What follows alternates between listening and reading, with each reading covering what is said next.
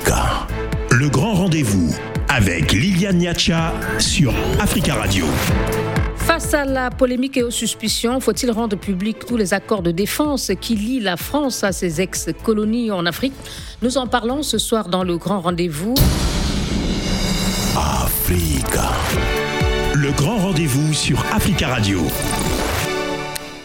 Dans certains pays d'Afrique francophone, des appels à la fin des traités de militaires entre la France et ses ex-colonies en Afrique ont été entendus avec la montée du sentiment anti-français ou plutôt la colère contre la politique du gouvernement français en Afrique francophone, notamment et la récente demande formelle du Mali de révision des accords de défense avec la France illustre combien le sujet est plus que jamais d'actualité face à la polémique et ses suspicions. Faut-il rendre public tous les accords de défense entre la France et ses anciennes colonies en Afrique? Une complète transparence des traités de défense et de coopération militaire est-elle envisageable et peut-elle aider à rassurer définitivement l'opinion? Pour en parler ce soir, nous avons quatre invités. Amédou Ould Abdallah, bonsoir ancien ministre des Affaires étrangères de Mauritanie, il est également ancien représentant spécial du secrétaire général des Nations Unies pour l'Afrique de l'Ouest. Nous avons également avec nous Leslie Varenne. Bonsoir, Madame Varenne. Bonsoir. Directrice de l'Institut de veille et d'études des relations internationales et stratégiques. Et euh, avec nous, euh, docteur Célic Abba. Bonsoir. Bonsoir. Journaliste, essayiste et spécialiste de l'Afrique. Et Arthur Banga, bienvenue. Allô, monsieur Benga, vous m'entendez? Oui, je vous entends. Bonsoir, bonsoir. Bonsoir, docteur en histoire des relations internationales. Et vous êtes notamment auteur de la coopération militaire franco-ivoirienne. Et nous allons d'ailleurs commencer par vous, puisque vous nous quittez euh, dans une dizaine de minutes pour d'autres engagements antérieurs. Alors, les accords de défense qui lient la France et ses ex-colonies euh, datent de l'époque des indépendances. Ils, sont, ils ont souvent été euh, actualisés par de nouvelles conventions. Pourquoi c'est seulement maintenant euh, que les autorités actuelles, je parle notamment du Mali, en dénoncent certains aspects, Monsieur Benga?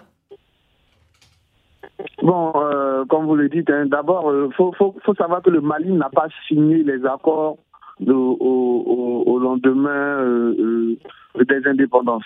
Que le Mali, dans son histoire, a vite quitté la fédération qu'il a constituée avec le Soudan. Donc dès 1962, avec Modibo Keïta, il n'y avait pas d'accord. Donc euh, euh, les nouveaux accords qu'on peut signer euh, sont relativement récents avec le Mali. Je pense à deux dans le cadre de, de, cette opération lutte contre le terrorisme. voilà, le Mali ne fait pas partie des signataires des accords. Il a très vite quitté la Fédération du Soudan qu'il avait formé avec le Sénégal.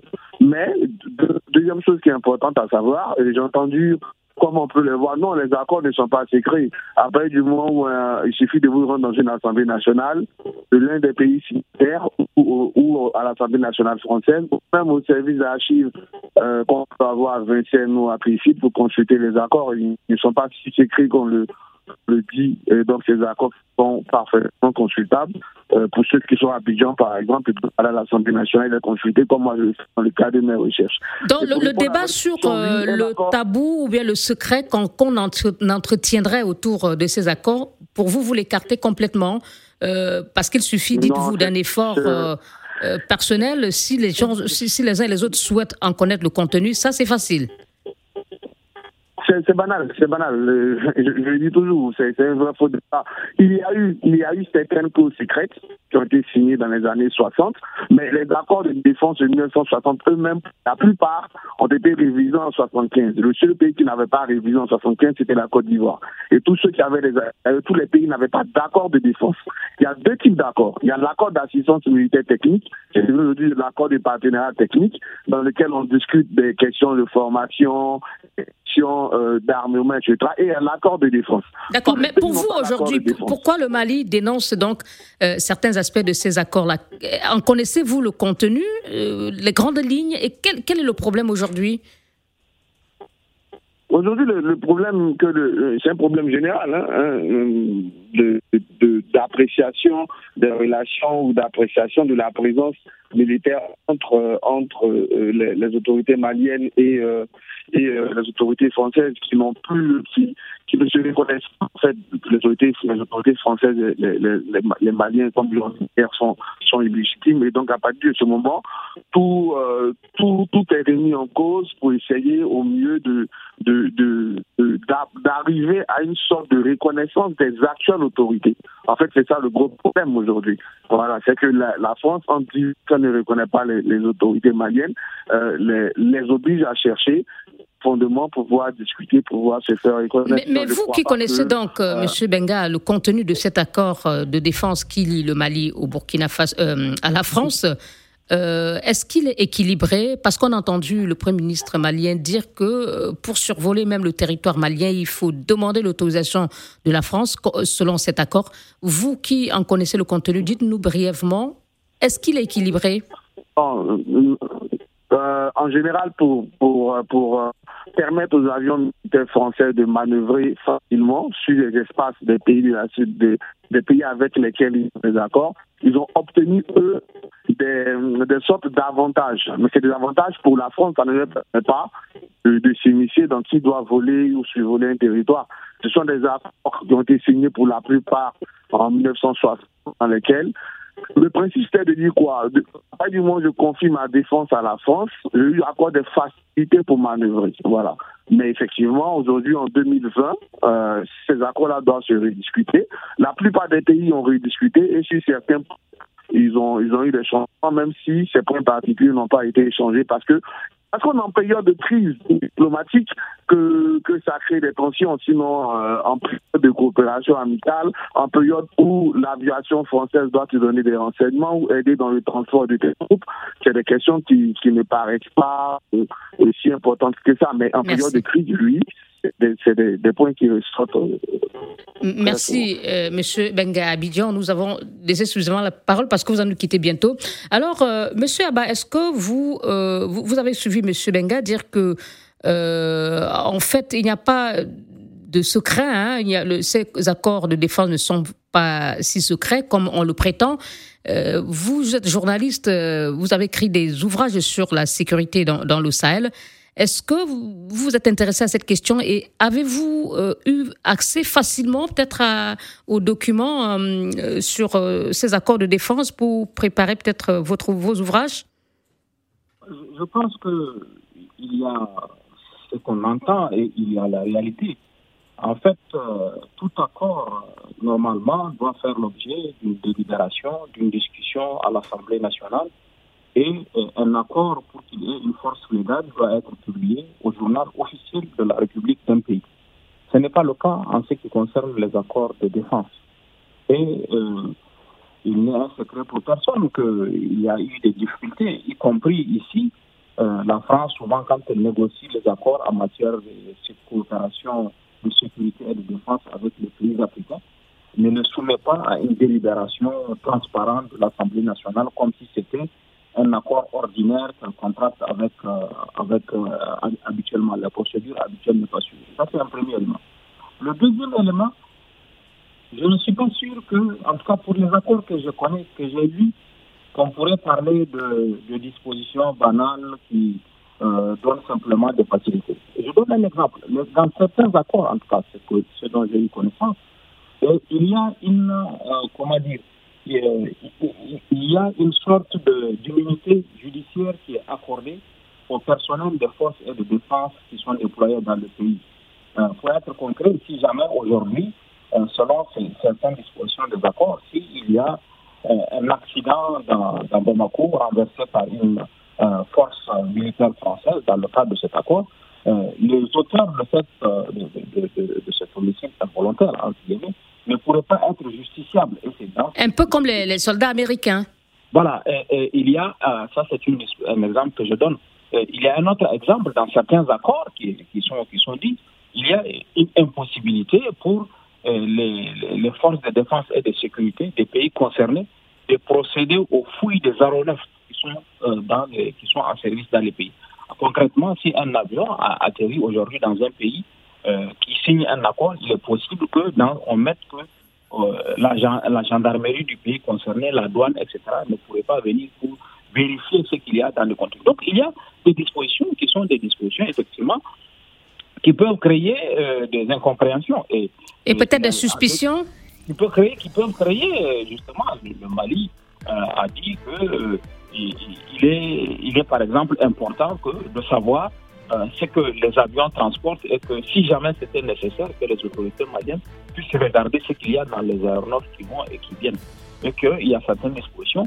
On, peut, on peut l'entendre. En 2013, quand l'accord a été signé, il y a des dispositions comme celles que j'ai rappelées qui n'ont pas été, qui ont été mises dans, dans les différents accords. Et aujourd'hui, c'est sur ces questions-là que le Mali euh, demande des révisions. Demande, demande des révisions et souhaite que sa souveraineté soit réaffirmée sur euh, la, les manœuvres qui sont entreprises, Merci. les avions qui viennent et qui décollent.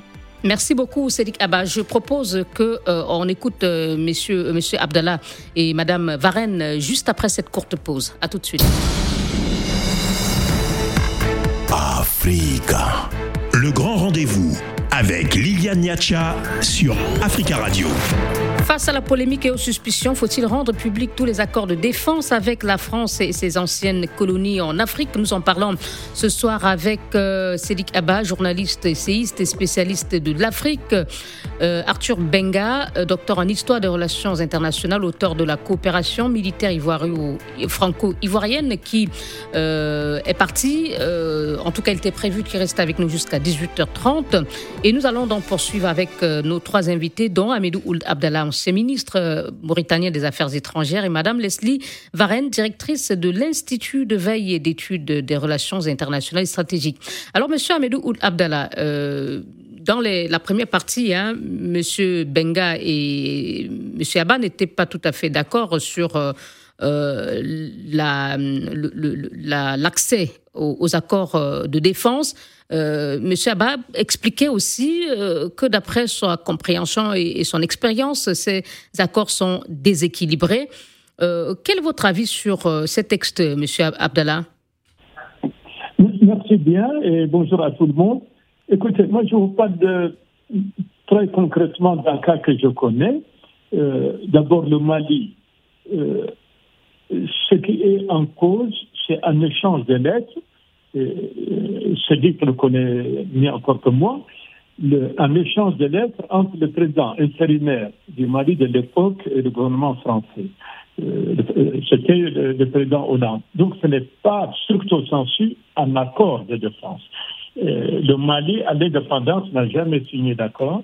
Et je prends d'autres exemples, c'est la Mauritanie par exemple. Je sais qu'en juin 1972, euh, les accords qui liaient la Mauritanie euh, à la France dans le domaine de la défense ont été euh, revus et, entièrement corrigés. Ce n'est que deux ans après, avec la guerre du Sahara, qu'il y a eu un échange de lettres pour que l'aviation française puisse aider la Mauritanie. Donc, en gros, je pense qu'il n'y a, à ma connaissance, sauf un ou deux cas peut-être, il n'y a, plus d'accord de défense comme en 1960. Et ce qu'il y a au Mali, c'est un échange de lettres entre le président intérimaire défendant et le président François Hollande. Donc, ce qui existe, ce sont peut-être les annexes et les déplacements des troupes. Mais, sont-ils, ces quel que soit le nom par lequel on appelle ces, ces traités ou ces accords, est-ce qu'aujourd'hui, euh, le contenu euh,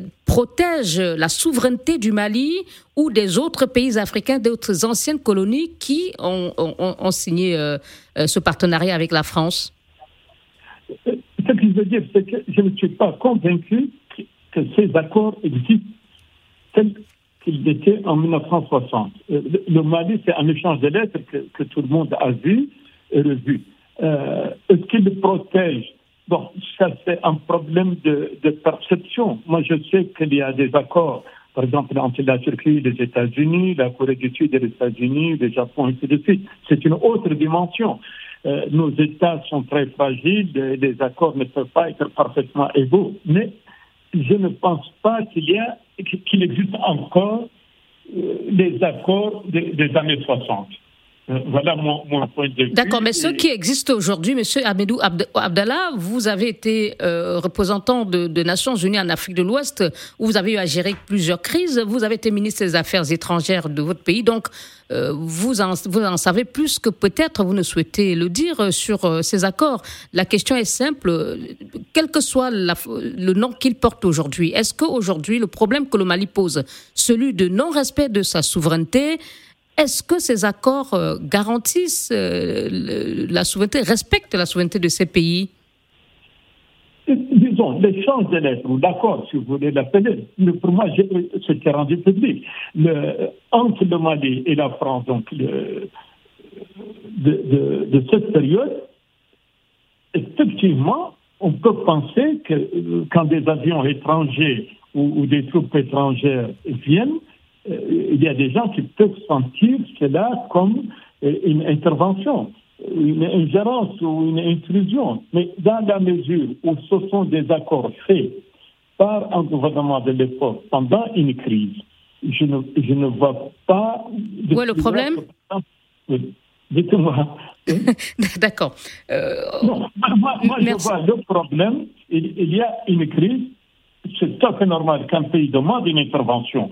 Ce qu'on peut reprocher à, la coopération entre les deux pays actuellement, de l'extérieur, ce que je vois, c'est que, aussi bien pour la France que pour le Mali, une crise, une présence militaire qui dure presque dix ans devient préjudiciable à tout le monde et surtout euh, quand on n'adapte pas la situation actuelle à la puissance des opinions publiques africaines et l'utilisation massive des réseaux sociaux qui font leur opinion des choses qui n'existaient pas il y a 5-6 ans. Merci. Importantes. Merci, Monsieur Abdallah. Euh, Madame Varenne, euh, voilà, on, a dit déjà un certain nombre de choses hein, dans la première partie, et Monsieur Abdallah vient de le dire également. Quel est votre sentiment euh, vraiment sur ces accords que l'opinion qui est dénoncée par une partie de l'opinion africaine et même certaines ONG françaises comme Survie qui ont demandé carrément aussi la fin de, de ces accords de défense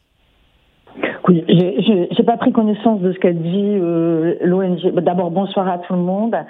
Euh, ensuite, j'ai pas pris connaissance de ce qu'a dit Survie. Euh, qui est, quand même connu pour avoir des, qui est pas toujours très très impartial donc euh, voilà je, je, crois qu'il ne faut pas confondre. Euh, il y a les accords de défense entre les pays et puis il y a l'échange de courriers qu'il y a eu sous Diokounda Traoré pendant la transition euh, en 2013 pour, pour pouvoir préparer euh, l'intervention à Serval de l'époque. Et puis, il y a les résolutions des Nations Unies. En fait, il y a tout un espèce d'embroglio juridique et comme toujours avec euh, avec ces, avec la justice, enfin avec euh, tout ce qui est juridique, on peut l'interpréter de, de milliers de façons. Après, le vrai problème, il est politique. Euh, le vrai problème dans, dans, dans la brouille actuelle entre Bamako et Paris, c'est un problème politique. C'est pas tant que ça un problème euh, juridique, un problème d'accord. Euh, on sait très bien que, par exemple, euh, euh, Bamako à l'époque n'avait pas demandé de soldats au sol, mais n'avait demandé que un appui aérien. Euh, finalement, les soldats sont venus au sol. Euh, Ibrahim Boubacar Keïta n'a rien dit, c'est passé parce que Serval avait fait du bon travail. Donc, c'est pas tant ces problèmes juridiques. Je crois qu'il faut pas se focaliser sur ces accords, sur ces échanges de courriers, sur les résolutions des Nations Unies. Euh, on peut discuter pendant des heures là-dessus. Donc vous voulez dire, Madame Varenne, que de votre point de vue, le, le, le, Mali, euh, c'est un faux problème que pose le Mali euh, lorsqu'il demande la révision de ces accords, puisque vous dites que le problème, après tout, il est politique. Donc, mais oui, mais euh, c'est pas un faux problème. quand le Mali demande de revoir les accords, il, il, fait, il joue sa partition politique. C'est-à-dire qu'il joue un rapport de force avec Paris. euh, si vous voulez, les accords, on aurait pu demander euh, leur révision euh, dès 2013. Mais en ce moment, les tensions avec Paris font que chacun utilise une carte politique et Bamako, à tort ou à raison, cela, ça, ça dépend de quel euh, point de vue on se place, mais et Bamako joue sa carte politique en demandant la révision des accords. Je pense qu'il faut euh, voir les choses comme ça et il joue un rapport de force. Et du point de vue de Bamako, du point de vue des autorités maliennes, euh, elles ont raison euh, de jouer des choses comme ça. Après, où veulent-elles aller? Je n'en sais rien. Mais elles ont raison de jouer les cartes qu'elles ont en main. Et ces accords, c'est des cartes qu'elles ont en main. Euh, Kaba, est-ce que vous êtes d'accord euh, quand Madame euh, Varenne résume cela à un simple problème de rapport de force? Oui, c'est vrai que je ne souhaite pas qu'on se focalise pour le cas du Mali, parce que ces accords de défense, je le disais, il y a une ONG comme Survie, même si Madame Varenne émet quelques réserves, qui a demandé la fin de, ces accords, qui exige aussi la complète transparence de, ces accords de, coopération militaire et même la fermeture carrément des bases militaires françaises sur le continent africain. Il y a aussi cette opinion publique, une partie en tout cas, euh, qui dans le Sahel euh, euh n'est pas favorable à la présence des forces étrangères, qui sont une conséquence justement de ces accords de défense. Monsieur Abba Oui, vous avez raison de le souligner. Je pense qu'il y a eu plusieurs générations d'accords. L'historien n'est pas là. Mais on sait que dans la première génération d'accord, il y a même la garantie que la France apportait au régime qui était en place. Mm. Vous vous souvenez D'où l'intervention de la force française euh, en soutien à Déby en 2008 et 2019 face à la rébellion. Au Gabon, au Gabon historiquement, quand euh, le Hamba a failli être renversé, c'est l'armée française. Le coup d'État était presque consommé, mais l'armée française avait rétabli le Hamba en, en, en matant la, le, le pouce qui était. Donc il y a eu des accords euh, dans la le premier président du Gabon des accords qui apportaient de la, de la protection, une sorte d'assurance vie à des régimes qui n'étaient pas forcément populaires. En 1989, lorsqu'il y a eu les émeutes de Port-Gentil, le président euh, Bongo, Feu Bongo, avait invoqué les accords de défense pour que l'armée française intervienne à Port-Gentil et on se souvient. Donc il y a quand même, survie ne dit pas les choses à l'air, il y a quand même un certain nombre de choses euh, sur lesquelles euh, je pense que euh, qu'on doit regarder. Plus récemment, il n'y a pas que le Mali. Vous vous souvenez de la lettre que le ministre de la Défense de l'époque du Burkina, Chérif Si, avait adressée à la France et aux États-Unis pour dire qu'il n'est pas normal que des aéronefs survolent le territoire burkinabé sans qu'on cherche d'où ils viennent et où est-ce qu'ils partent. Et que, à l'avenir, s'il n'y avait pas de coordination. Donc, il y a un certain nombre d'éléments qui. Donc, pour vous, ces accords de défense aujourd'hui entre la France et ses ex-colonies euh, sont un vrai problème? Ah, il, faut, il, faut les regarder. Je pense qu'il faut s'asseoir et les regarder ensemble. Moi, je ne dis pas, je ne plaide pas pour une rupture de, de, des accords de défense, mais il faut une transparence. D'abord, moi, je pense qu'il y a un devoir de transparence. Euh, les parlements nationaux, lorsqu'on on passe des accords, les parlements nationaux doivent être informés. Il n'est pas normal que l'exécutif des pays africains vienne à Paris ici au Quai d'Orsay ou à, Mais, en même temps, M. Abba, ce que vous dénoncez, on peut aussi répliquer que ce sont ces chefs d'État africains, ce sont eux qui signent ces accords. S'ils ne sont pas, euh, s'ils ne euh, défendent pas leur souveraineté, euh, si ces accords ne, ne, sont pas équilibrés, pourquoi les signent-ils? Oui, mais en échange, ils pensent, ils sont toujours dans, l'idée que en faisant cela, la France va leur apporter la moindre garantie que ça va être le parapluie euh, en, signant des accords, peut-être sans en avoir informé leur population, ça leur apporte le parapluie français et que ça va, ça protéger leur régime. Alors qu'aujourd'hui, comme vous avez expliqué, il y a une société civile africaine qui exige la publication des accords miniers aussi. Il n'y a, a, pas que les accords de défense, il y a d'autres types d'accords dans lesquels il n'y a pas de transparence et souvent, je pense que euh, je sais qu'il y a par exemple une expérience où des institutions mettent à la disposition des pays africains des conseillers juridiques pour négocier au mieux. Souvent aussi, on, on, les accords sont déséquilibrés parce qu'il n'y a pas d'expertise juridique en face pour, laisser, pour négocier au mieux. Ce n'est pas simplement la mauvaise foi des dirigeants africains. Il y a souvent aussi euh, la, comment dire, euh, la faiblesse de notre expertise juridique qui peut amener à ne pas voir certains, certaines choses qui sont cachées. Merci. À mon avis, il faut faut pas rompre la coopération. Et la coopération est utile, elle peut être très, productive, mais il faut qu'elle soit équilibrée dans, l'intérêt de chacune des parties. Merci beaucoup. Et on va observer une dernière pause. Ensuite, euh, on donnera la parole à nos deux autres intervenants pour euh, réagir euh, sur comment apaiser l'opinion publique africaine qui réclame la transparence, plus de transparence sur ces accords de défense entre la France et ses ex-colonies. A tout de suite. Le grand rendez-vous avec Liliane Niacha sur Africa Radio.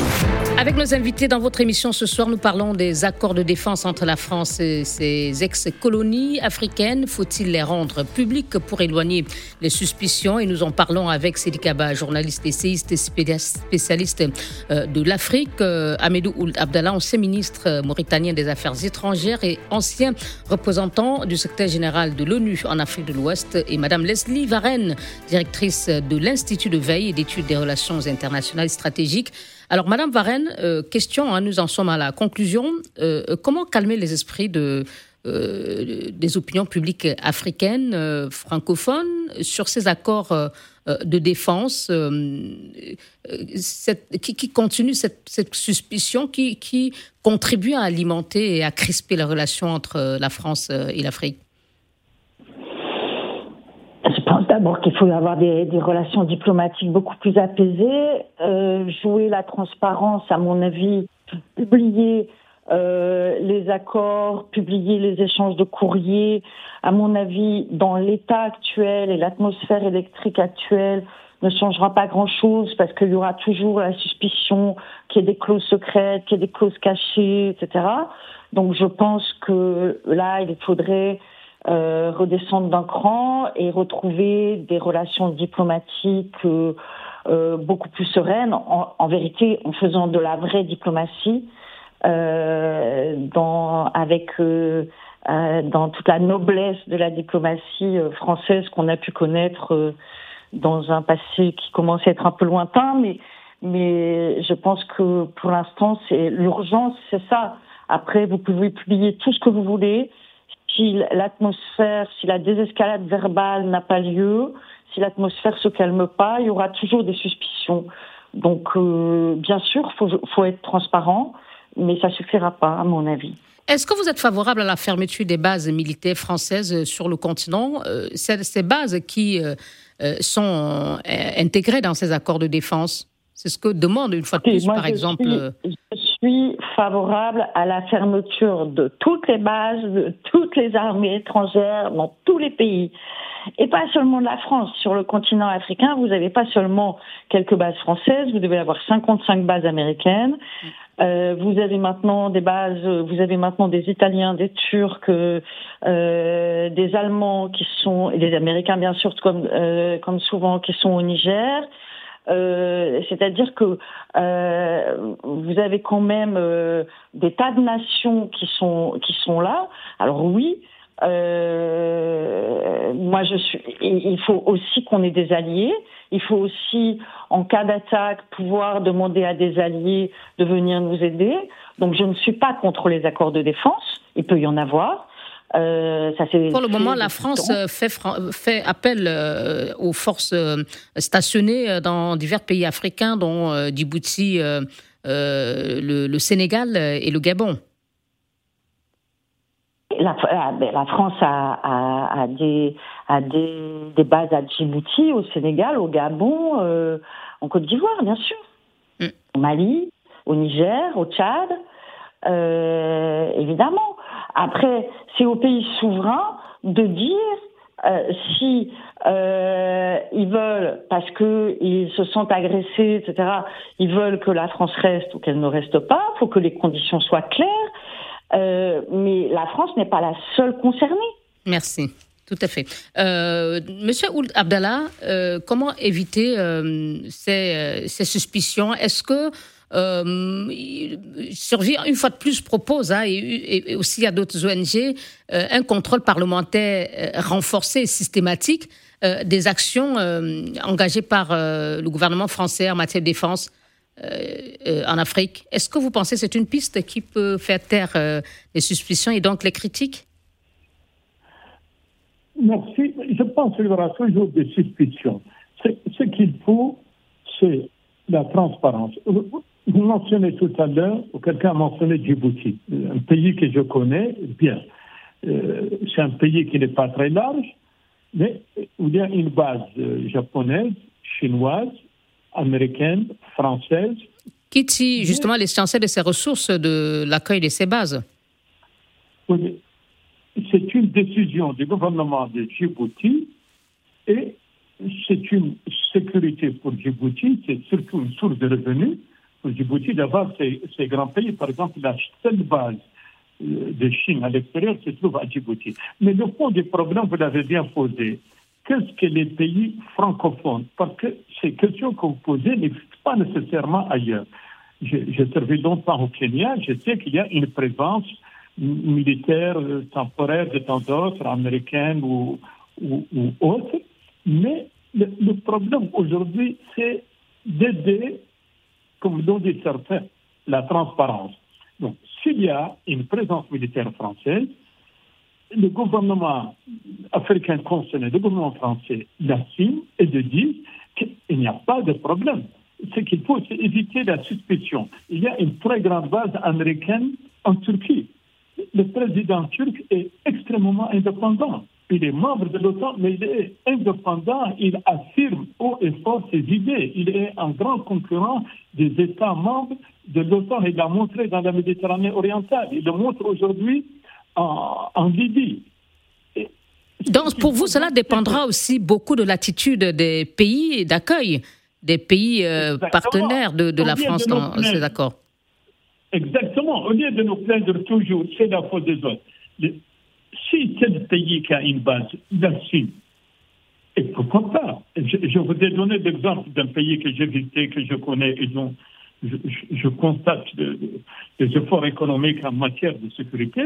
C'est le seul pays, je crois, au monde où il y a toute cette présence militaire. Il y voit un intérêt financier, économique, un intérêt diplomatique, un intérêt de sécurité. Merci. Donc, c'est à nos pays de voir au cas par cas. Mais généraliser, dire que c'est l'Afrique, d'abord, c'est pas l'Afrique. C'est un certain nombre de pays d'Afrique francophone. francophone. Tout à fait. Euh, Cédric en, en, quelques mots, hein, peut-on envisager une complète transparence euh, dans ces accords euh, militaires et même s'il y avait cette complète transparence, transparente est-ce que cela résoudrait le, le, le problème que nous posons, c'est-à-dire celui de la suspicion? Oui, je, je, pense que la transparence est déjà va permettre euh, est déjà une condition. Il faut que euh, les accords soient proposés aux assemblées nationales, qu'ils soient ratifiés à travers les assemblées nationales.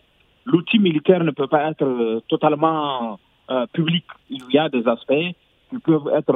On, on sait qu'il y a des parlementaires qui sont habilités secret défense qui peuvent suivre. Il y a des parlementaires de la commission des commissions défense des différents pays. Oui, commission de défense de l'Assemblée nationale sont habilités secret défense, qui peuvent regarder des aspects, mais au moins le contrôle populaire, c'est-à-dire l'Assemblée nationale qui a la représentation nationale, est au courant. Il y a des parlementaires qui souvent apprennent. Je ne donnerai pas d'exemple pour ne fâcher personne, mais qui ont appris que voilà que leur pays a signé tel accord, tel accord de défense. Donc ça, je trouve que si déjà on, on, on arrive à la transparence, en associant les Mais cela revient à la responsabilité des chefs d'État qui les signent. Bien sûr, oui. bien sûr que ça. À ce que M. Abdallah disait. Comme, comme, a dit le président, le, comme a dit le ministre Ould Abdallah, euh, c'est à nos États, c'est à nos États de défendre euh, nos intérêts. C'est pas, c'est pas à la France de, de défendre les, les, intérêts de tel ou tel pays africain. Mais au-delà de ce contrôle parlementaire, est-ce qu'on peut aussi envisager l'implication des experts indépendants dans, euh, lors des négociations de, de ces accords? Euh, C'est vrai que ces accords de défense mais sont surtout bilatéraux, mais est-ce que ça peut être aussi envisagé à nos pays, je, je, pense que les accords étant bilatéraux, c'est à nos pays, par exemple, s'ils estiment qu'ils n'ont pas l'expertise nécessaire, c'est à nos pays de solliciter des experts. On a, par exemple, quand il y a un litige frontalier devant la Cour pénale internationale, euh, la Cour de justice, euh, inter, la Cour internationale de justice, on voit que, le, par exemple, tel pays, tel pays fait affaire à des experts internationaux, y compris des non nationaux, pour l'accompagner dans le, dans le, dans le, dans, dans le, comment dire, euh, au, au, niveau de, de, de, de ce litige frontalier qui est jugé. On peut aussi, dans le cas des accords de défense, que des pays qui n'ont pas l'expertise nécessaire se fassent accompagner. Ça, c'est une première condition. Mais la deuxième condition, c'est que Mme Lucie Varenne a dit, est tout à fait exact. Aujourd'hui, il y a un problème aussi de maladresse de la diplomatie, de cette outrance verbale dans laquelle tu n'es pas absolument diplomatique. Moi, je ne suis pas diplomate, mais certaines expressions que j'entends de part et d'autre entre la France et le Mali ne sont pas du registre diplomatique. Et ça, ça ne peut que créer la tension et ça ne peut que Merci. à une, à une, à une telle situation. Merci beaucoup à vous, euh, Dr Sélik Abba, journaliste, essayiste et spécialiste de l'Afrique. Merci beaucoup, euh, Madame Leslie Varenne, directrice de l'IVRIS, l'Institut de veille et d'études des relations internationales et stratégiques.